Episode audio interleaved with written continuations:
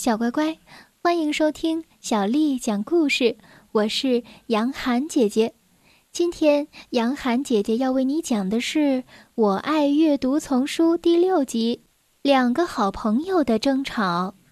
作者是来自法国的勒内·艾斯库爹与里斯·文塞尔，是周国强为我们翻译的。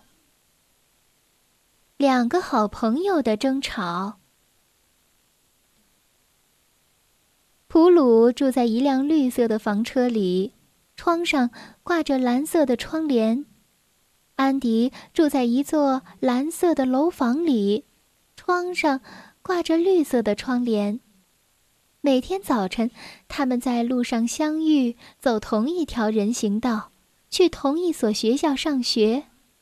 上课时，他们坐在同一条板凳上，吃点心的时候。普鲁吃安迪的巧克力，安迪吃普鲁的火腿肠。每到星期三，他们就在蓝色的套房和绿色的房车外面那块宽敞的空地上见面。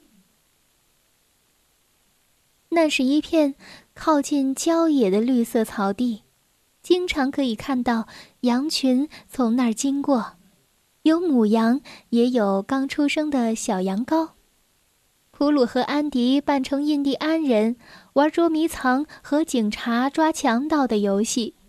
有时，他们也扮成太空人，玩丛林里的奇遇，玩所有能想象出来的有趣的游戏。冬天悄悄地来了。一天早上。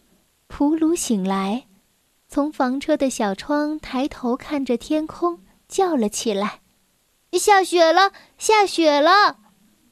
安迪从被窝里伸出脑袋，从楼房的窗户看着天空，然后从窗上一跃而起，大叫着：“下雪了，下雪了！”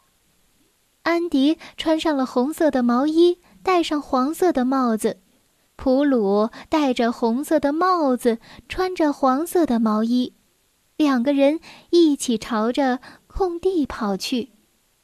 他们唱着歌，堆起了雪人，欢笑着打着雪仗，然后又唱又跳，坐在小雪橇上，从雪坡上往下滑着玩儿。突然，普鲁对安迪说：“你听到了吗？”安迪也对普鲁说：“你听到了吗？”普鲁说：“那可能是太空来的妖怪，可我不怕。”安迪说：“那可能是丛林里来的猛兽，可我不怕。”声音越来越大。安迪说：“从这边来的。”普鲁建议：“过去看看怎么样？”于是。两个好朋友朝着那边走去。他俩走到了空地的尽头，看见那里有一辆旧车子的骨架，全都锈了，破破烂烂的。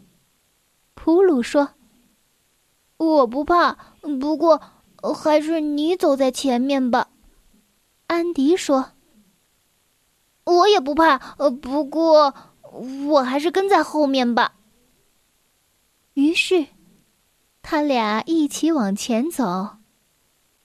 走到那儿一看，车子里躺着一只母羊。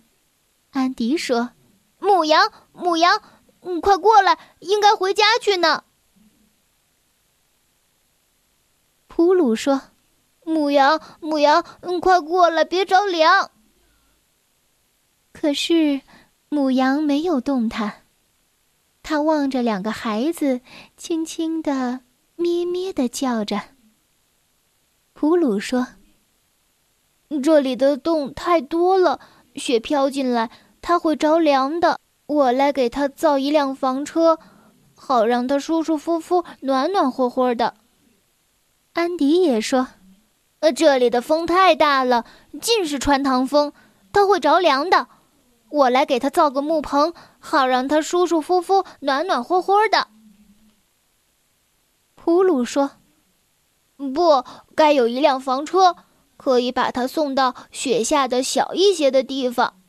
安迪说：“不该有个木棚，那就像一套房，风吹不进来，雪也飘不进来。”普鲁说：“要一辆房车。”安迪说：“一个木棚。”于是，他们争吵起来，吵得很凶很凶。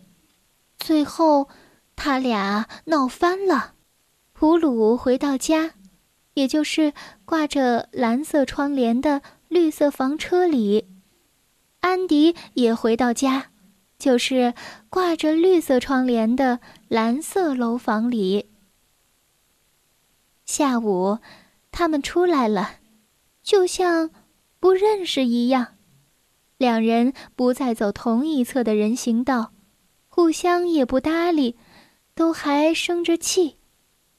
他们来到空地的尽头，都朝着生了锈的旧车子里张望着。母羊还在那里，可在它身边，多了两只刚出生的小羊羔。普鲁说：“它们好漂亮，我要一个，我来给他造一辆房车，免得雪花落在他们身上。”安迪说。他们好温柔，我要一个。我来给他们造一个木棚，免得风把他们吹着凉了。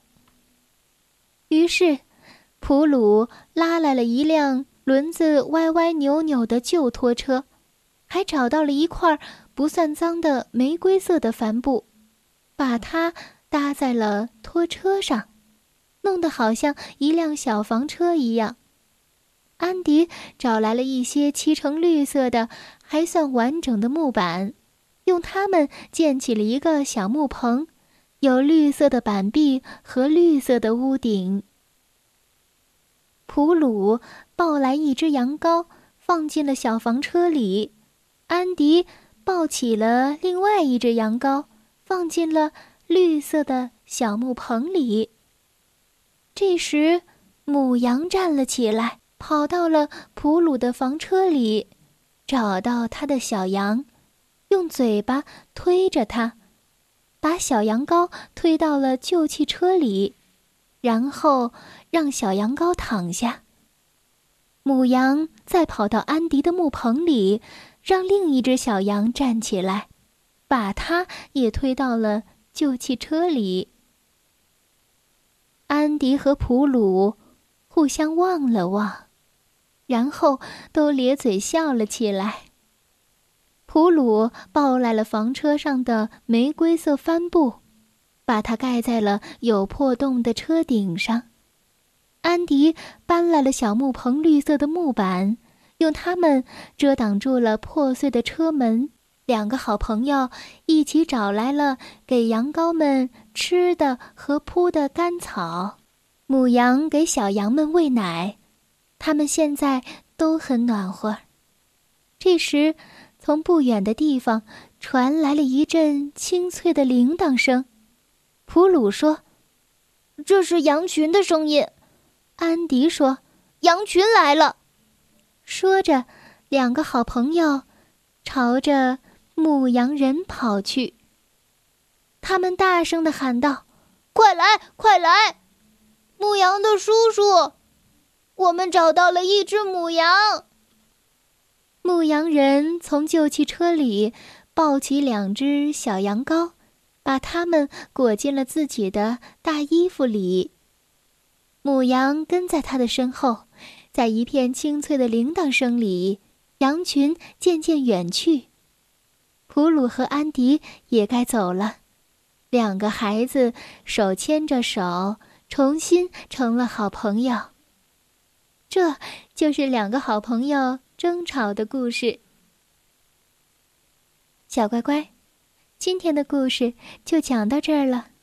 如果你想听到更多的中文或者是英文的原版故事，欢迎添加小丽的微信公众账号“爱读童书妈妈小丽”。接下来又到了我们读诗的时间了。今天要为你读的是白居易写的《池上》。池上，作者白居易。小娃撑小艇，偷采白莲回。不解藏踪迹，浮萍一道开。池上，作者白居易。小娃撑小艇，偷采白莲回。不解藏踪迹，浮萍一道开。池上，作者白居易。小娃撑小艇，偷采白莲回。不解藏踪迹，浮萍一道开。